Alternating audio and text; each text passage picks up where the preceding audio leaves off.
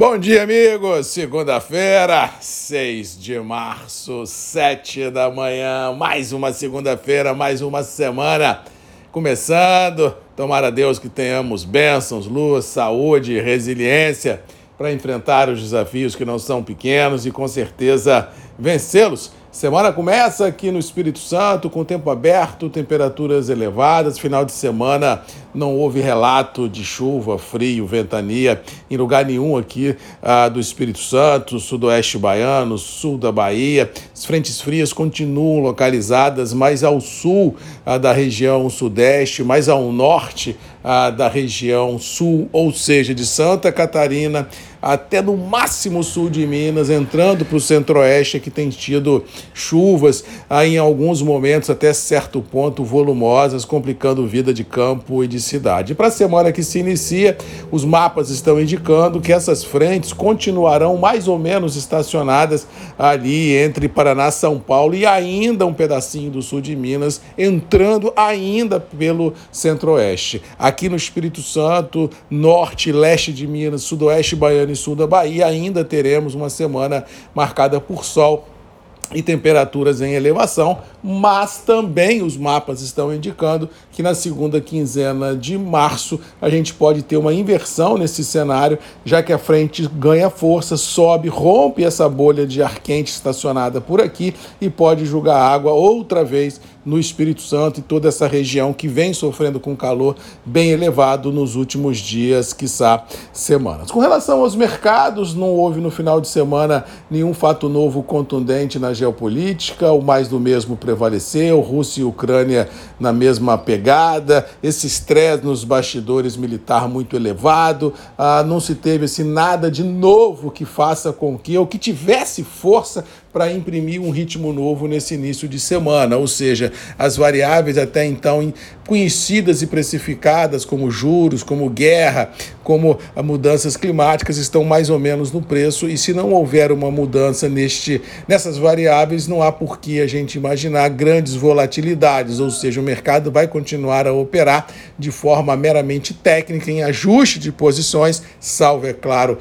um fato novo. E assim a lateralidade dos mercados deverá ser uh, um constante, mas não vejo, apesar da lateralidade, nenhum rompante de alta. Eu acho que vai ser nos mercados globais de lateralidade abaixa em função das inseguranças, em função do excesso de perguntas e poucas respostas, em função de, dessa possibilidade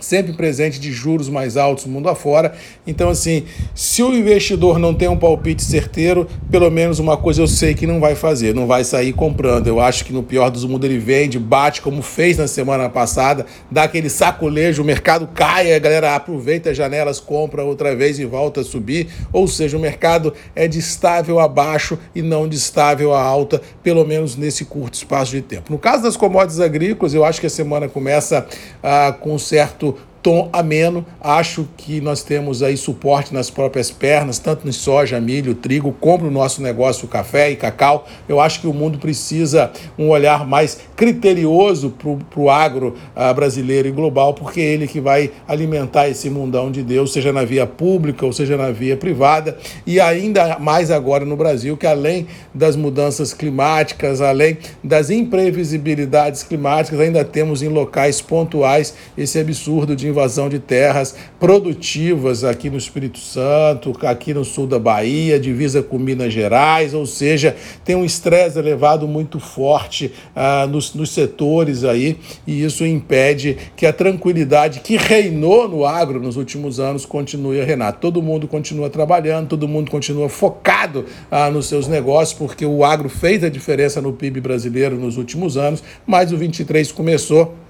com novas variáveis no radar, que são essas invasões de terra, e isso ah, macula um pouco a pegada do agro sem necessidade nenhuma, porque não tem nenhuma razão para se invadir terras produtivas. Ou seja, isso aí passou da conta igual a chuva. Eu acho que a sanidade tem que voltar a imperar, eu acho que as leis têm que ter ah, um, uma pegada mais forte, e eu acho que a gente tem que tentar equacionar isso para não permitir que esse tipo de situação pós-graduação permeie assim o nosso agro, não só capixaba, mas nacionalmente falando, porque lembrando, é aqui que se gera emprego, renda, cidadania, condição do homem do campo de gerar emprego e dar ao Brasil uh, um suporte importante para enfrentar as intempéries econômicas mundo afora. Vamos torcer para que essa semana seja um pouco mais amena com relação a essas notícias de invasão de terra no campo, porque isso não leva ninguém a lugar nenhum. As regras estão aí, têm que ser cumpridas e, bem ou mal, não tem razão nenhuma, volto a afirmar, para se invadir terras produtivas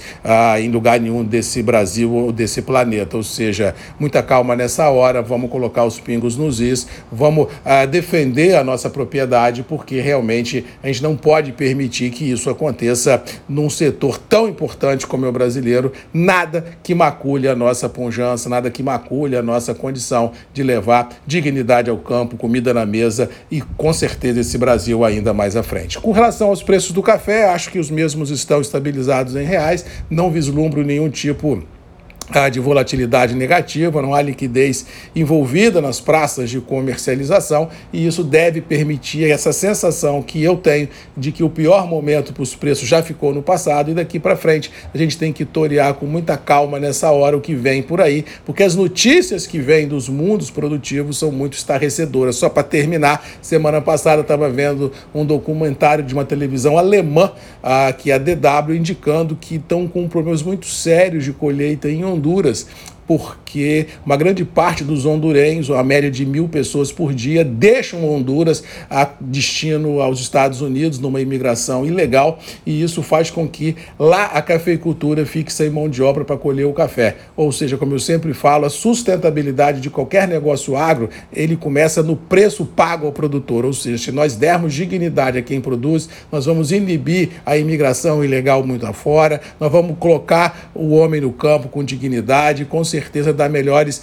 níveis de preço para serem comercializados. É isso. Não adianta bater em Nova York e depois derrubar preço do café e depois, depois vir alertando ou alardeando que existe uma imigração ilegal muito forte da América Central vindo aos Estados Unidos. Mas tem que haver, se os grandes operadores não pagam preço justo para o cafeicultor para fixar o homem no campo na América Central, não tem do que reclamar se os, se os, se os centro-americanos vão em destino aos Estados Unidos. A gente tem que ter preço justo, condições condições dignas do homem ficar no campo, para a gente fazer o êxodo rural ao contrário, trazer dos Estados Unidos os hondurenhos outra vez para Honduras para produzir café, porque isso teria que ter um preço justo para inviabilizar essa saída de hondurenhos a, a indo aos Estados Unidos. É isso, é esse, contraponto que o mercado precisa entender, que precisa colocar